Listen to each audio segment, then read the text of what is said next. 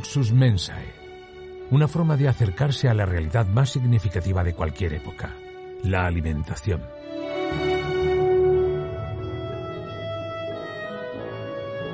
A través de ella conoceremos la historia de la humanidad, su cultura, su historia, los protagonistas, los productos y por supuesto la gastronomía.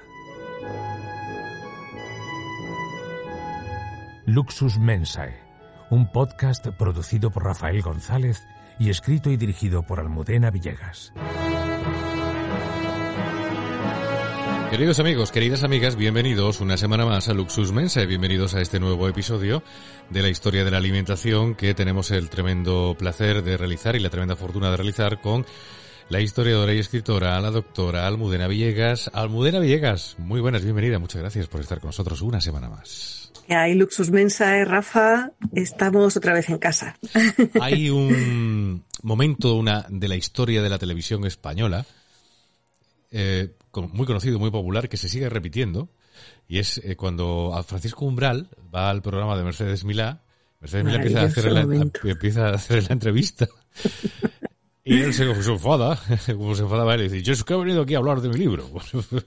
y eso ya se ha convertido en, un, bueno, en una frase hecha y, es un momento muy recordado de la visión. Hoy Almudena Villegas hoy ha venido a, a, Luxus Mense, ha venido, no, es que este es su podcast, o sea que tampoco es que haya venido, es que ya estaba aquí, para hablar de su nuevo libro. Don Rafael González, me abruma usted.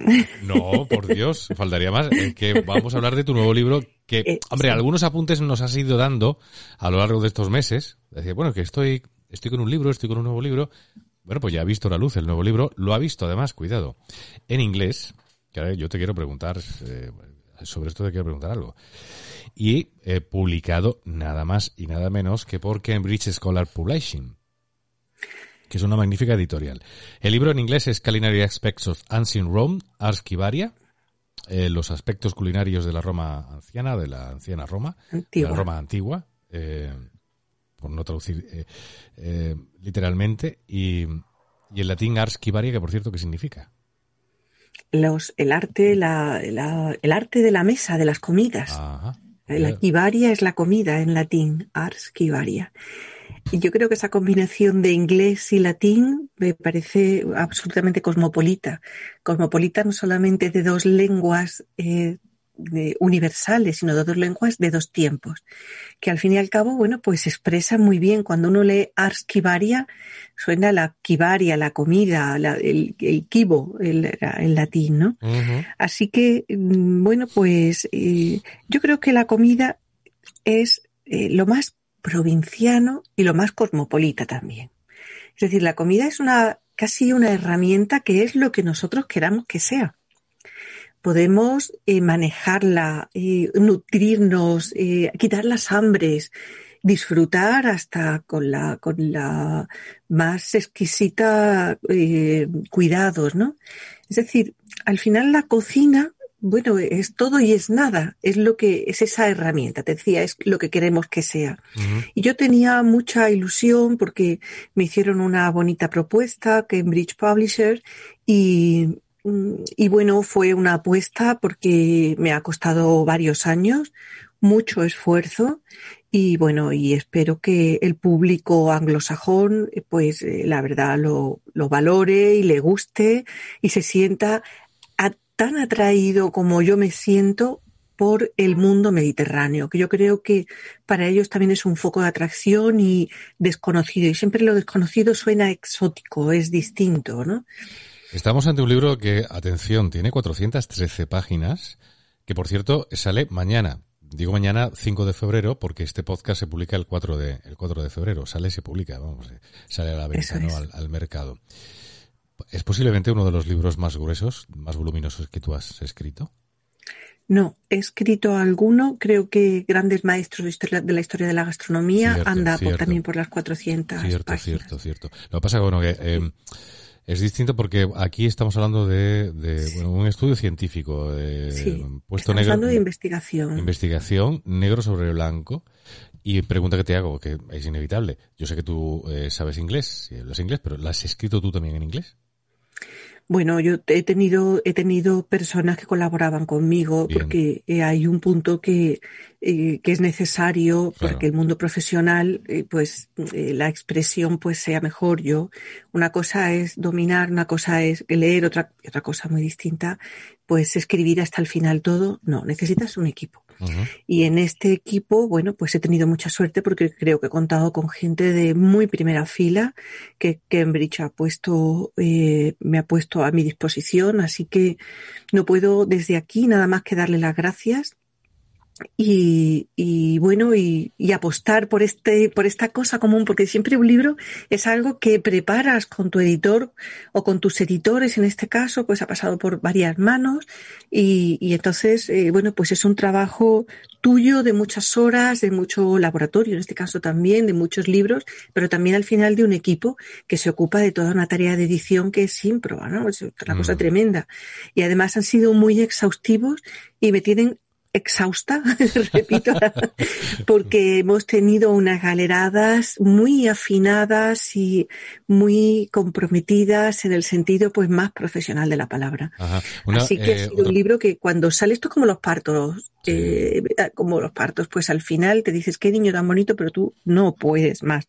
Así que ha sido algo así, pero muy contenta. Em, bueno, ahora vamos a hablar evidentemente del contenido del, libro, o vamos a intentar hacer un resumen del, contenido del libro, pero eh, ¿cómo se pone en contacto Cambridge contigo? ¿Cómo surge? Bueno, en, definitiva, ¿cómo surge el nacimiento de este libro? Pues es muy fácil, me pusieron un email hace unos años a raíz de una conferencia que había dado y me ofrecieron, les había gustado y me ofrecieron hacer alguna publicación. A me pareció un poco fuera de mi alcance porque le veía muchas dificultades y mm, pasó un poco de tiempo, me animé, tenía un bonito trabajo hecho que ya ves, que fíjate lo que ha dado, 413 será una bonita forma para que, mm, pues para darme a conocer en el mundo anglosajón, pero claro, eh, ya, ya, ya estaba, digamos, el trabajo base hecho. Luego después, pues ha tenido mucho trabajo de diseño y mucho trabajo de puesta a punto con la lengua inglesa, porque además quería hacerlo bien. Ya te digo que al final se escapan cosas, pero me importaba mucho porque la palabra significa algo. Es decir, el poder, el poder enfrentarte y el poder contar en otra lengua tu pensamiento, tu investigación, eh, lo que hay en tu cabeza, ¿no? Pues realmente es algo difícil porque no es eh, palabra por palabra, es transmitir las cosas de una forma en la que el otro oyente es capaz de comprenderla en ese conjunto de cosas que es, que es una lengua. Entonces digo que no es solo palabra por palabra, por ejemplo, el inglés es mucho más conciso, más sucinto que nosotros. Yo tiendo a ser barroca, porque a ver qué le vamos a hacer, seamos sinceros. Eh, me gusta la palabra, me gusta usar las palabras, creo en la belleza de las palabras, pero los ingleses tienen un esquema distinto mental. Y entonces, pues todas esas adaptaciones, pues hay que comprenderlas, que conocerlas y que tratar de escribir para la persona que te va a leer. se, te había, traducido ya eh, para el mercado anglosajón? Alguna cosa corta había hecho yo, algún artículo, alguna cosa así, pero no, es mi primer libro de verdad en el mercado anglosajón. Todo un reto ha sido todo un reto, ha sido todo un reto que me ha llevado eh, entre tres y cuatro años, un poco más de tres años. Así que ha sido un libro que ya estaba, un trabajo ya estaba escrito en castellano, ¿eh? ya te, estaba escrito, el pasarlo y el darle esa forma diferente para una mente diferente que se expresa con una lengua distinta. Eh, Has tenido pues, que pensar efectivamente en el mercado anglosajón, ¿no? A esa He tenido que ponerme en sus cabezas. Exactamente, y eso eh, ¿Qué te ha supuesto y cómo has tratado de explicar la antigua Roma y los aspectos culinarios de la antigua Roma a este, a, bueno, a este público, a estos lectores? Bueno, nos enfrentamos a un público, por una parte, al público especializado, quiero decir, eh, muy, muy conocedor de la Roma clásica piensa que todos los textos, por ejemplo, los textos originales, que en español no los tenemos traducidos. No tenemos, por ejemplo, traducidos los 36 libros de Plinio. Eso es increíble. Cuando la lengua hermana del latín es el castellano. Quiero decir, hay alguna traducción del siglo XVI, XVII, pero no son frescos. Y sin embargo, en, en Reino Unido, pues tienen todas las traducciones, además de griegos y romanos, de la forma más bonita que podía ser. A la izquierda está el texto latino y en la página de la derecha en inglés, con lo cual vas confrontando, igual en griego y en, inglés, ¿no? Entonces vas confrontando, entonces eh, te encuentras con una gente de una cultura, eh, la gente de, de, que conoce el mundo clásico, pues es una gente muy, muy, muy bien formada, muy de primera fila. Y para mí era, bueno, pues la verdad es que una aventura tratar siquiera de ponerme a su nivel, que, que, es imposible, ¿no? Porque la formación que tienen, pues es extraordinaria. Y además cuentan con unas herramientas muy buenas, tan buenas, que incluso nosotros tenemos que beber de las fuentes inglesas teniendo, el, teniendo los textos latinos, pues sin traducir o incompletos o sin publicar, lo que, lo que suena una locura, ¿no? La verdad es que hay editoriales como Gredos, por ejemplo, que ha hecho un trabajo de esas traducciones de, también de primerísima fila, pero faltan muchos falta, le faltan bastantes traducciones a Gredos, cosa que sin embargo pues han hecho, eh, han hecho Les Belles en, en, Francia o han hecho Loeb en Reino Unido, en fin. Es un mundo editorial que se ha, que se ha volcado siempre con la cultura. Vamos a eh, no solamente con esa parte de, de, de, cultura de diversión, del teatro, que está muy bien, ¿no? Sino con esa otra parte que es la investigación y el conocimiento. Vamos a sumergirnos ya en las páginas de, este libro, en el que Almudena mm, Villegas nos cuenta qué. Pues mira, vamos, hablamos siempre de alimentación. Ya ves, eh, ya ves, o por lo menos los últimos años, estoy inmersa en este mundo de los alimentos y empiezo por el principio, por el sitio de producción. Es decir, ¿Dónde se produce en Roma? Pues desde jardines y huertos pequeños personales, como decimos ahora, eh, individuales, familiares, hasta latifundios, grandes zonas de producción, por ejemplo, de cereal o de, o de aceituna o incluso de vid.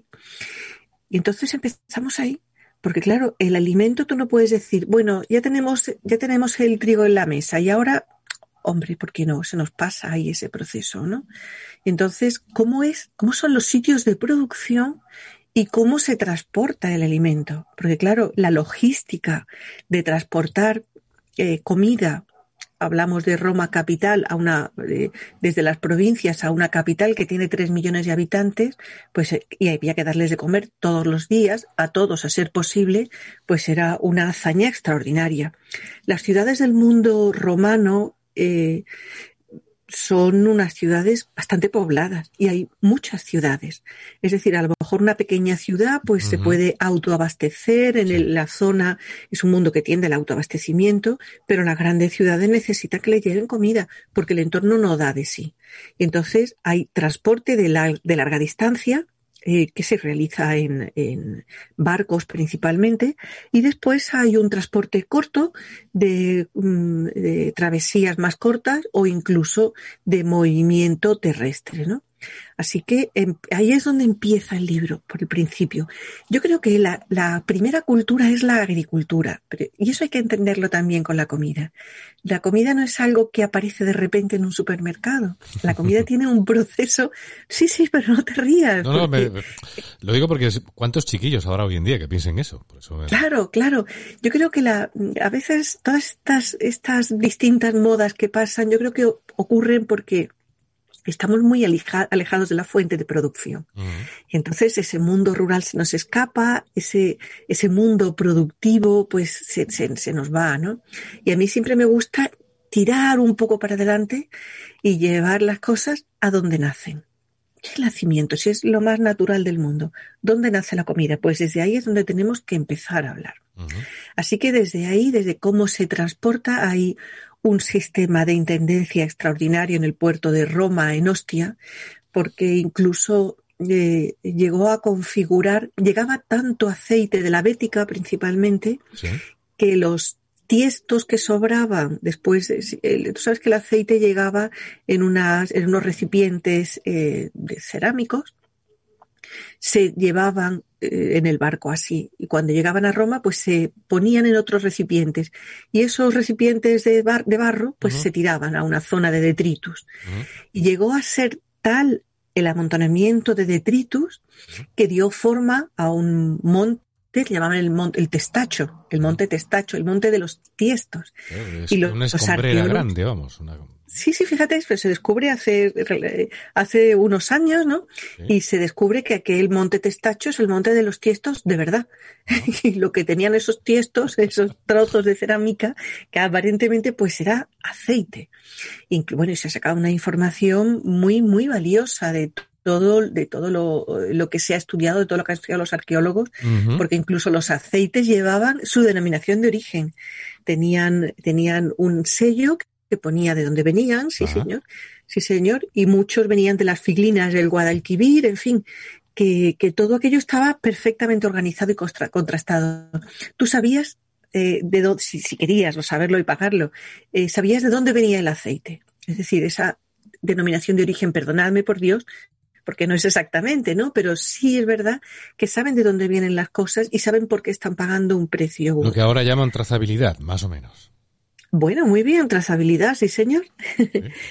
Así que ese es el primer capítulo. El primer capítulo habla de eso y habla también de lo que ocurre entre el mercado y las casas. Porque claro, toda esa población comiendo, o sea, ¿te imaginas? Eh, los, ¿Tú habéis, has estado alguna vez en los mercados, eh, esos que son de madrugada, en los grandes mercados que hay en todas las ciudades? El, el Mercamadrid. Córdoba, el Mercamadrid, sí, sí. Exactamente. Bueno, pues vamos, en Córdoba, en, concreto, sí. En el de Córdoba has estado. Pues imagínate el de Madrid, imagínate el de Barcelona, imagínate en San Sebastián, es decir, en París que hay varios, son una cosa extraordinaria de movimiento, de comercio, de dinero, de dinamismo y de, y de, riqueza, en definitiva.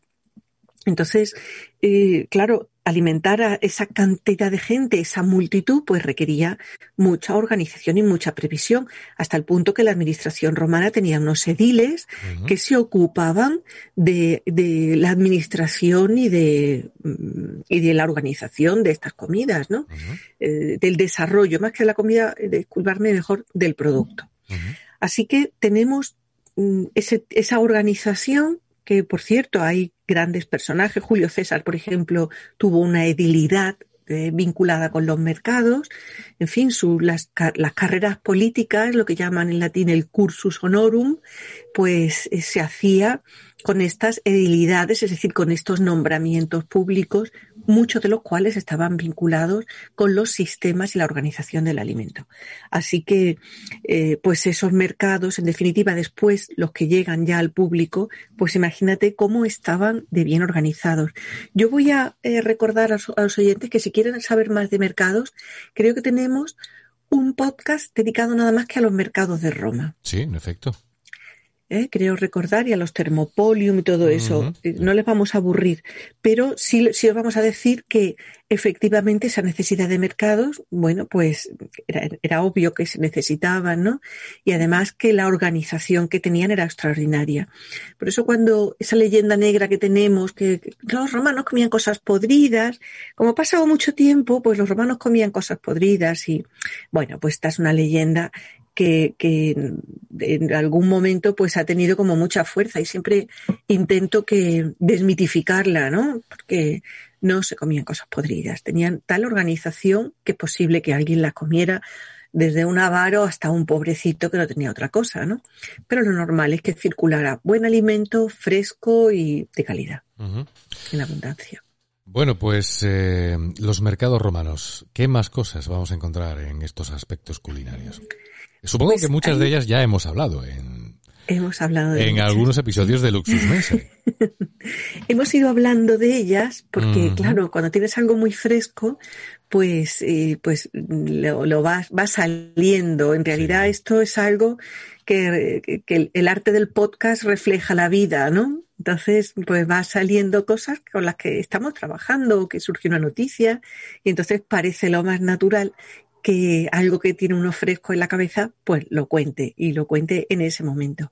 Así que de alguna forma también a lo largo del podcast pues se han ido viendo los momentos porque yo he estado corrigiendo, elaborando, preparando o revisando algunos de estos capítulos. Por eso os hacemos referencia a alguno para no repetirnos, no aburriros.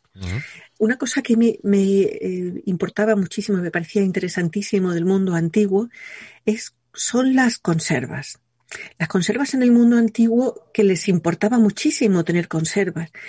Claro, es que nuestra mente la tenemos que intentar cambiar. Imaginaos que no tenemos latas, imaginaos que no tenemos envasado al vacío, imaginaos todo lo imaginable y que tenemos nada más que lo básico.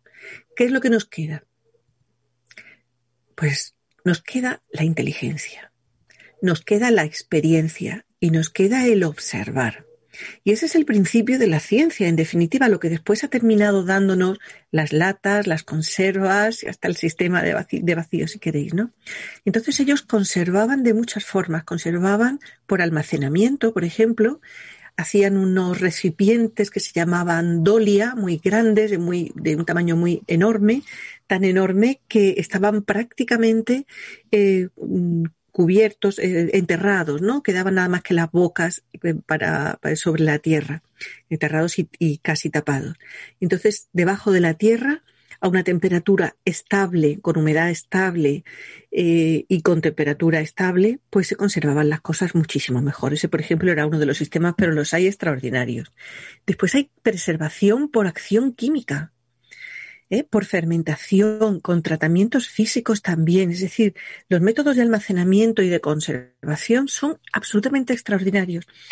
Pero hasta tal punto son buenos que he tenido la oportunidad de revisar alguno de ellos en el laboratorio de la Universidad de, Córdoba, en la Facultad de Farmacia, en Ciencias y Tecnología de los Alimentos y hemos tenido la gran sorpresa de que uno de esos tratamientos con, por acciones eh, químicas, pues resulta que no solamente funcionaba, es que estaba después de tratar una carne durante hasta 40 días, estaba libre de contaminación de ningún tipo. Es decir, Sí, sí. O sea, eh, por una parte, esto me daba para reflexionar sobre algo que también me ha importado mucho, que es cómo la alimentación no puede ser solamente la historia de la alimentación. Eh, tiene que nutrirse de otros de partes del conocimiento y privarla de esos experimentos en el laboratorio, pues hubiera sido seguir privándola de mucha parte del conocimiento. Eh, hemos tenido la oportunidad de comprobar, de hacer estas comprobaciones y entonces, bueno, pues esa es la ciencia, ¿no? Las cosas funcionan así. Es decir, eh, tenemos una parte de pura trabajo bibliográfico, de trabajo arqueológico, pero también hay una parte, en el caso de la alimentación, pues de trabajo de laboratorio. Y ese trabajo de laboratorio me ha dado tantas alegrías como este, por ejemplo, este conocimiento de este método de conservación que cuento en el libro, cómo se ha hecho desde el principio hasta el fin, cómo ha sido el experimento. Y otro que también me ha dado muchas alegrías, que ha sido el descubrimiento de las, eh, de las primeras mayonesas. Que hemos eh, hablado, por cierto, hemos hablado aquí en, Tenemos un especial sobre la mayonesa, a buscarlo. Además, creo que lo pone, mayonesa. Me parece que fue en, en septiembre, octubre del 2020. Así que no hace tanto tiempo. No hace tanto tiempo. Buscarlo porque ahí lo contamos todo. Y después, bueno, pues eh, nos queda un capítulo, un, un, eh, un, bloque muy bonito, muy bonito, porque es, son los, eh, los instrumentos de cocina con qué cocinaba. Es decir, al final todas estas ideas y toda esta filosofía, pues hay que llevarla a la realidad, igual que llevaban ellos el grano y hacían el pan y comían, ¿no? Pues lo, trato de llevar a la realidad. ¿Qué comen? ¿En qué platos? ¿En qué recipientes fabrican las comidas? ¿Cómo hacen un flan, por ejemplo? ¿En qué tipo de recipientes se hace el flan un pequeño o la pátina? Un pequeño apunte. El origen de la salsa mayonesa es el episodio 27 de Luxus Mensa y era precisamente con el que iniciábamos la segunda temporada.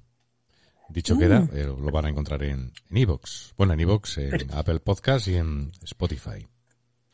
Bueno, nos vais a encontrar en muchos sitios y si quieres lo contamos al final. Muy bien. Ah, porque tenemos novedades para vosotros, ¿no? Así que, pues perfecto, pues ahí está la mayonesa y así no nos, no nos repetimos. Así que, ¿cómo limpian? ¿Quiénes son los cocineros? ¿Eh? porque ahí el cocinero, ¿quién era? Importaba el cocinero, tenían nombre, eran gente efectivamente mm, como, bueno, ahora tienen nombre, pero hace 50 años el cocinero era el cocinero, pero sin, sin más, eh, sin más eh, méritos, ¿no? Sin nombre, esos cocineros sin nombre. Pero en Roma no. Así que, ¿eh? Pero en Roma no, ¿no? En Roma hay un momento que no. En Roma hay un momento que no, que los cocineros tienen nombre. Y además los cocineros son con preferencia gente de procedencia griega. ¿Eh? El cocinero griego es el que verdaderamente es consideran más culto, para Roma siempre fue una referencia muy importante de cultura, de lengua, de conocimiento del mundo griego.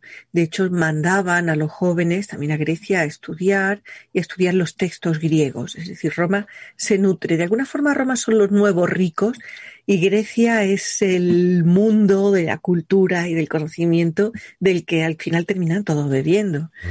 Así que los cocineros como los filósofos y como otros campos del conocimiento, pues también eran griegos. Y, así que esos cocineros que sabían los eh, métodos de cocina, por ejemplo, cómo freían, cómo asaban, cómo hacían, qué, tipo de, qué desarrollo de técnicas tenían, porque algunas eran diferentes a las de ahora. Otras tan similares nos pueden que te sorprenderías. Exactamente, nos pueden escuchar y decir, bueno, pues asar es asar, ¿no? O freír es freír. Bueno, pero que también las cosas han cambiado. Claro, porque no había aluminio, ni había sartenes que no se pegan, ni había, o sea, y, y había, pero había inteligencia. Había inteligencia, había capacidad de inventiva. Todas esas cosas existían y existían unos productos que son básicamente los mismos que de los que disfrutamos ahora, con excepción de los que vinieron después del Nuevo Mundo. Así que con todas esas herramientas y la inteligencia humana, que es extraordinaria, yo cada día soy una defensora más, eh, más ardiente de la capacidad humana, especialmente en los momentos difíciles. Es decir, cuando tú solucionas problemas es cuando tienes un problema. Cuando todo funciona bien, tú no necesitas solucionar nada, no tienes inventiva, no aplicas esa, esa dificultad de la vida. A veces pues nos hace mejores y me hace pensar mucho sobre cómo en este momento vamos a vivir grandes cambios, ya lo veréis, y ya se están, se están cocinando y estamos viendo cómo se cocinan, pues todo, la importancia de lo cuántico, bueno, nos vamos de la arqueología, ah, pero en, en, definitiva es el desarrollo de, el desarrollo de nosotros como especie que es apasionante y maravilloso, ¿eh? Bueno, vamos a volver a los platos, ¿no? Venga. Vamos a volver a los platos. Al final eh, descubro que hay eh, una serie de etapas culturales en el mundo romano, claro, el mundo romano pensad que es muchísimo tiempo, o sea que no son 200 años ni nada de eso, aproximadamente del siglo VII antes de Cristo hasta quizá el cuarto, el quinto y al Bajo Imperio, es decir, que estamos hablando de muchos siglos. Y en todo ese tiempo se come de forma diferente y entonces hay unas etapas que están, que están vinculadas con su propio desarrollo interno, con las guerras y las conquistas que hacen, porque ellos no solamente dominan un territorio, sino que se traen el conocimiento del territorio. Y en ese sentido, las guerras de Oriente, bueno, pues fueron absolutamente mm, eh, vinculantes con un cambio de, progreso y de proceso, eh, especialmente en todo lo alimentario. Así que se pueden establecer unas etapas culturales vinculadas con la alimentación y que además tienen unos detectores. Es decir, si tú dices, están preparando eh, este plato de esta forma, pues ya estamos hablando de un periodo muy tardío, por ejemplo, ¿no? Eh, una de las cosas que hemos descubierto ha sido el, el merengue, en qué momento se empieza a hacer el merengue, no solamente la mayonesa, ya ves como las propiedades emulsionantes de la yema de, huevo y de la clara pues son increíbles. Y eso es detectable en una época y no en otra. ¿Eh? Y es detectable qué tipo de guisos hacen en una época más antigua. Entonces sabes que si están comiendo un determinado plato es probablemente porque están en una época. Esta es la parte apasionante de los estudios sobre alimentación, que lo que te proporcionan son herramientas culturales que te van a explicar el proceso que está viviendo una sociedad en un momento determinado. Hasta ese punto, fíjate. Bueno, y luego el libro acaba, pues, cómo comen los romanos, cómo se hace el desayuno, eh, la comida, el gran banquete, si hay snacks, eh, las cenas, y que, y cómo, cómo, hay servilletas, os lo preguntabais, tenían servilletas, tenían manteles, hay vajilla fina de mesa. Bueno, pues todas estas preguntas tienen respuesta en el libro. Y yo creo que respuesta que, que os van a gustar muchísimo. Pues enhorabuena, Almudena, por este trabajo, por este libro. Eh, todo un reto el llegar o el tratar de llegar por primera vez al mercado anglosajón.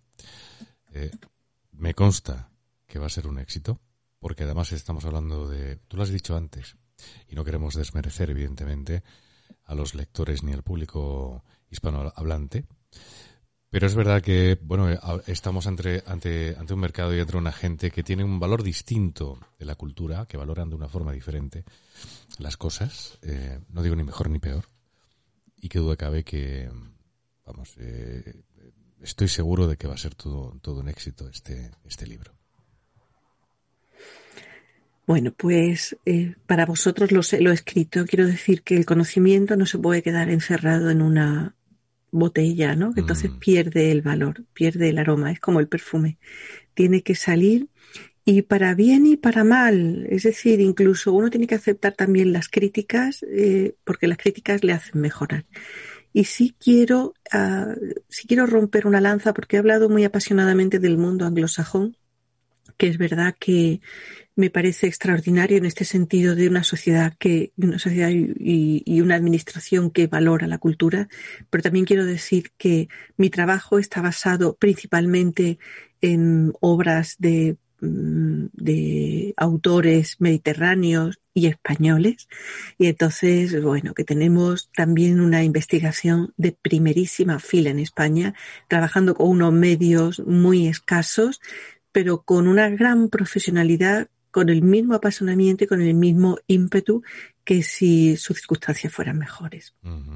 Así que también por, por mí, como decíamos cuando éramos pequeños, por mí y por todos mis compañeros. es cierto que lo decíamos.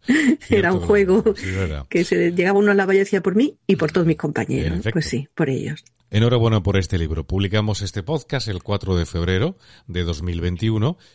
El libro se publica el 5 de febrero de 2021 y bueno, dímelo tú, dime tú el título en inglés, que antes lo he dicho yo. el título en inglés es Culinary Aspects of Ancient Rome, ah. Ars Kibaria. Ahí está, para vosotros. Muy bien. Pues vamos con el cierre de hoy, que tiene una invitada especial que ahora nos va a presentar Almudena Villegas. Sus mensajes, el cierre.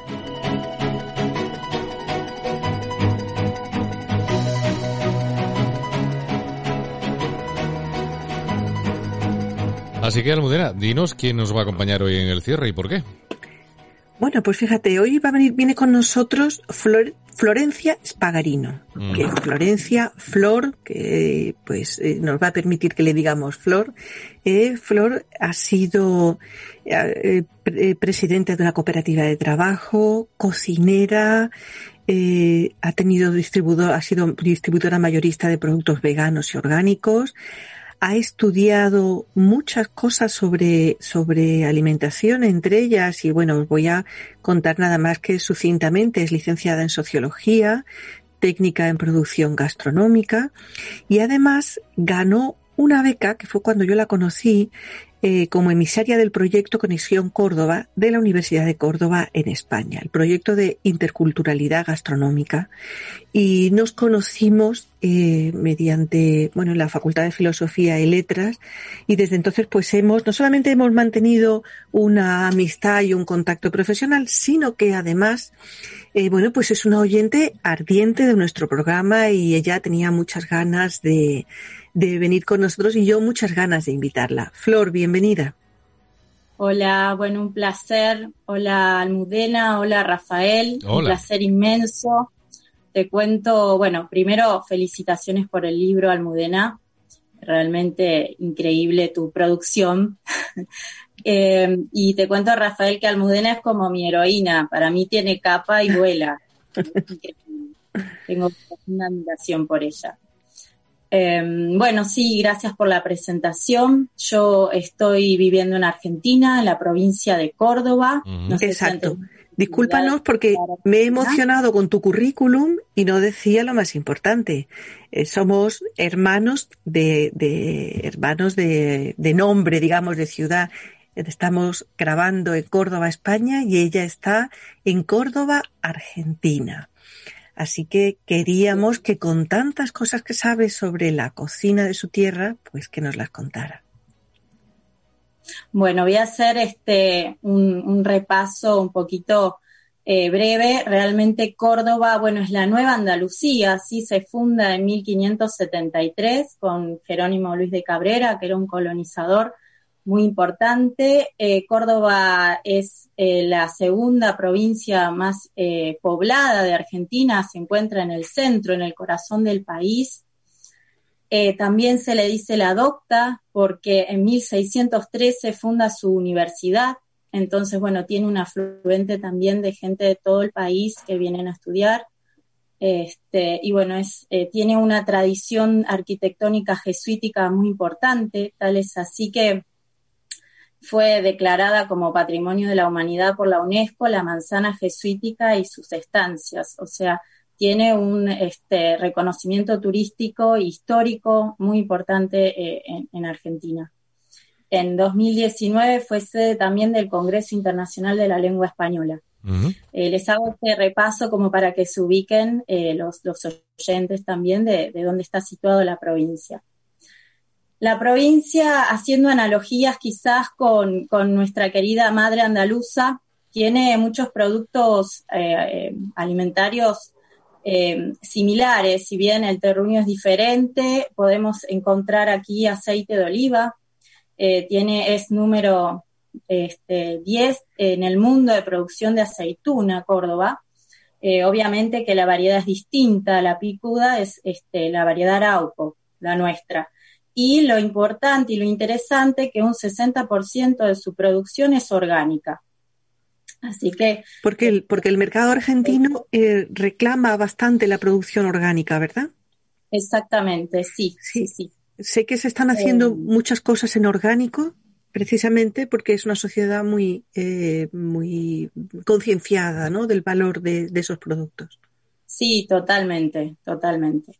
Em, bueno, después otro de los productos también que ha traído la, la colonización española es el vino que lo traen los jesuitas eh, para consumo propio, con una variedad de uva chinche. Luego de, se desarrolla eh, y hoy en día podemos contar también con eh, varietales como Malbec, tan característico argentino, y el Cabernet entre otros. Inclusive se ha, se ha hecho una ruta a nivel turístico, es, es muy reconocida acá en Córdoba. Em, bueno, no, no como los amontillados, pero bueno. bien, bien. La referencia a la madre. Después tenemos que la, uva Malbec, que la uva Malbec hay muchos pinos, hay muchos tintos que están haciendo con Malbec en Argentina, pero también en, eh, en, toda Hispanoamérica se valora muchísimo esta variedad. Sí, sí, sí, realmente. Y la verdad que con el asado, el Malbec, este, si bien el Cabernet también pega bien, este, el Malbec se consume mucho. Sí. Eh, después otro de los productos característicos que tenemos también son la parte de embutidos y chacinados, todo lo que son salames. Hay dos este, ciudades muy importantes eh, que promocionan estos productos como Oncativo y Colonia Carolla, eh, de tradición de, inmigración italiana, las dos, que hay una fuerte inmigración europea en la provincia, bueno, en todo el país, pero en la provincia de Córdoba también tenemos este, toda una tradición alemana en, el sector del Valle de Calamuchita y donde se pueden también degustar productos eh, de, pastelería centroeuropea. Les decía Borges, creo, ¿no? Que los argentinos descienden de los barcos. Sí, tal cual, tal cual. Em, es verdad que se percibe, se percibe muy bien en su cocina la herencia italiana, ¿eh? Ah. Sí, las pizzas, las pastas rellenas eh, también son una tradición eh, en casi todo el territorio, te diría Almudena, y se consume mucho, mucha harina también. lo, que, lo que son también los quesos, también se consume mucho, los lácteos, eh, Pero los quesos, principalmente te, voy a, te voy a preguntar, eh, Flor, los quesos más bien frescos, ¿verdad? No son los quesos curados, los quesos viejos, ni los quesos de pasta blanda. Es un queso fresco. Sí, el queso fresco inclusive es el que más se consume en todo el territorio, el queso fresco, como se dice, o cremoso, es el que más se consume. Em, justamente, bueno, algunos lo utilizan también para las pizzas y demás. Eh, pero bueno, también tenemos producción de, quesos de cabra y de oveja, que también eh, hay toda una producción muy interesante de estos productos. Em, bueno, y después les quería comentar, haciendo este, una, pequeña revisión histórica de, los autóctonos del, lugar, los prehispánicos, ¿no? Estas comunidades que habitaban antes de los españoles, y podíamos encontrar comechingones, zaravirones y pampas. Ellos consumían, bueno, la, cocina típica prehispánica, ¿no? Papa, batata, maíz, mandioca, productos de caza, pesca. Y lo característico y lindo de, la tradición que ha quedado de, estas este, comunidades, que todavía aún están en, menor medida, es toda la tradición de las hierbas medicinales y aromáticas que caracterizan a Córdoba en su bosque serrano.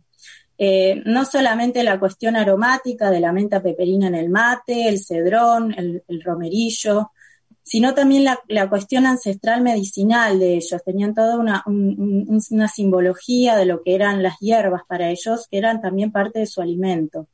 Claro, son, son en realidad son, son una forma de, de conocimiento, en definitiva, de, de, cultura, de, una, de unos grupos que yo no estaba segura de que de todos esos grupos étnicos, de todos esos indígenas, quedaran todavía eh, poblaciones. De los tres grupos quedan poblaciones, ¿sí? Muy pequeñas de comechingones, sí, sí, muy pequeñas, pero sí, este, inclusive tienen apellidos característicos como el Tulián, por ejemplo. Y, y sí, hay que, hay que adentrarse en la sierra y, buscar los, los, los que han quedado, que bueno, sí, son comunidades muy reducidas. Eh, pero bueno, ellos tienen toda esa tradición de, la hierba medicinal y su, y su, cosmovisión que es increíble para rescatar. Eh, después, bueno, los platos típicos, el asado, el locro, el puchero, que también viene de, una tradición del cocido este, español, sin garbanzos, los nuestros, pero este, sí vienen de esa tradición, lo que es el cabrito a las llamas, las empanadas cordobesas, que son también otro, otro distintivo porque son dulces, tienen pasas de uva, tienen huevo, tienen, bueno, carne y aceitunas. Y después todo lo que son por ahí colaciones y alfajores en lo que es... Este, son muy famosos los alfajores. Argentinos, sí, sí. Este, te, quería preguntar una cosa, Flor. El locro, yo he tenido oportunidad de tomarlo en Colombia. Eh, ¿Cómo es el locro argentino? Cuéntalo un poco, porque lo decimos cambia muchísimo de acuerdo a la zona y a la región donde se consuma. El locro va variando eh, con los productos cárnicos de la zona, de lo que se conseguía, inclusive, o sea, se ha, se ha este, hecho locro con charqui, por ejemplo, cuando no se, no se tenía acceso a la carne fresca eh, locro con gallina en vez de, pero, Pero vamos al principio. Explícanos qué es el locro. Yo el locro he tenido oportunidad de tomarlo es como un guiso que se toma con cuchara. Es un guiso a base de maíz, de zapallo, que tiene una cocción muy larga y tiene eh, diferentes tipos de carnes y menudencias. De repente tiene eh, bueno, distintos tipos de corte de, vaca y tiene de cerdo, y algunos le ponen patitas, panceta, bueno, depende también la zona. En el sur se hace con cordero también. En el norte, este, que estamos más en la zona andina, se hace con charqui, que se utiliza mucho. el eh, charqui es, una, carne deshidratada, ¿verdad? ¿Cómo? El, charqui es una carne deshidratada. Una carne deshidratada, sí, que se hace a, las temperaturas de, alta montaña. Se, se, secaba al sol y bueno, y hace una liofilización, creo que se llama. Exactamente, liofilización, sí. Em, y bueno, y después también quería comentarles que hay toda una cuestión del monte nativo, este bosque serrano que les contaba, eh, en donde se produce por ahí este, pastelería con algarroba, con mistol, con chañar, que son árboles de monte, eh, y se hacen bebidas fermentadas como la loja, la ñapa eh, y el patay, que también es una colación con harina de algarroba. Esos son productos más eh, autóctonos eh, que también se consumen. Esto de las eh, colaciones, que es una palabra preciosa, era una palabra, es una palabra casi medieval. En pues, España hace muchísimos vamos siglos a casi vamos, a se utiliza. vamos a repetirlo porque no se ha oído bien. Ha habido un momento. no se ha oído la palabra. Estaba hablando Flor de las colaciones. Colaciones, efectivamente. Colaciones. En España ya esa palabra no se utiliza. Es decir, aquí pides una colación en algún sitio y pues te mirarán con unos ojos así de extrañeza, ¿no? Pero es verdad que es una palabra medieval. Y esas colaciones eran una bebida que te reponía, eh, que me imagino que es lo que sigue queriendo decir hoy en Argentina la palabra colación cuando te dan a probar, pero siempre están fermentadas las colaciones, Flor. No, no, no. Las colaciones también son refrescos. Eh, pueden ser sólidas, no solamente líquidas, pero em, no, no, no solo. Por ejemplo, la loja sí está fermentada, como si fuera la chicha que se hace con maíz, se hace con la, las de algarroba, y la ñapa se hace con leche. Eh, se muelen eh, las, la algarroba se muele, es una vaina con, con, con es una leguminosa y se hace la, la harina y a través de eso se hacen distintas preparaciones. ¿Pero se hace con leche, has dicho? Con leche, sí. Con leche, o sea que es, una mezcla, en realidad sí que es un plato de fusión, como un estilo de colación prehispánica y después la leche sí es, eh, la leche sí la llevaron los españoles, llevaron las vacas y las ovejas y todo eso. Entonces este es, digamos que es un preparado de, de cocina fusión, ¿no? Exacto. Sí, criolla, digamos. Criolla, sí, señor. Sí, sí. Este, lo que tiene Córdoba, este, una característica como que esto les va a quedar muy marcado, em, tiene dos, eh, dos características alimentarias, por así decirlo, o dos platos. Por una, bueno, una es una bebida más que nada, que es el choripán, que es la comida callejera emblemática de la Argentina, que bueno, que se ha hecho eh, eh, popular porque, bueno, se hacían parrillas ambulantes, que son los, los famosos carritos, y en la década del 70 se han este, instalado en el Parque Sarmiento, que es un parque de, Córdoba, en el centro de Córdoba, que es donde, donde la gente va y, pasa los fines de semana con la familia y tomando mate. Em, y bueno, y se hace el Festival Mundial del Choripán ahí, todos los años. Cuéntanos, ¿qué es el choripán? Porque esto es, un, chorizo eh, una parte del 70% es vacuno y el 30% es de cerdo. Después, bueno, hay, muchas recetas. Y se consume como, eso sale de los gauchos porque no tenían vajilla ni, cubiertos. Entonces empezaron a, consumir estos embutidos que traían los españoles en, eh, entre dos panes, ponen el, el chorizo. Entonces hacen un sándwich de chorizo. Y eso es la comida callejera eh, típica de la Argentina, este, inclusive es un, es un ritual salir de la cancha y comerse un choripán, por ejemplo, con chimichurri, que es... Con este, chimichurri, qué bueno. Siempre se nos acaba eh, abriendo el apetito en este programa. Y hoy siempre, siempre se nos acaba abriendo el apetito en este programa. Y hoy a mí personalmente mucho más. Después de este programa, un kilo. Sí. Y no sé si tengo tiempo para cerrar con una cosita nada más. Sí, sí, claro que lo tienes. Em, quería contarles que eh, la bebida característica que va con el choripán es el fernet con cola. El Fernet es el aperitivo argentino por excelencia y se originó en Córdoba. Es un amaro italiano que se le agrega gaseosa y bueno, esa es la bebida emblemática de la provincia de Córdoba. Así que bueno, quería este, comentarles, así les quedaba el choripán con, con, el Fernet. Con el Fernet. Qué bien, pues eso lo apuntamos, ¿eh? Tiene muy buena pinta. Tiene todo muy buena pinta, sí, verdad. Tiene todo muy buena pinta y además ha sido de verdad un excelente, enhorabuena y muchísimas gracias, Flor. Ha sido un excelente recorrido por la gastronomía cordobesa argentina. Eh, algunas cosas yo creo que las conocemos en España, eh, bueno, porque también hay argentinos en España que las, que las preparan. Yo tengo la tremenda suerte de contar con un amigo, curiosamente vegetariano, pero prepara unos asados espectaculares, casado con una argentina. De ahí, ah, de ahí su habilidad. de ahí su habilidad.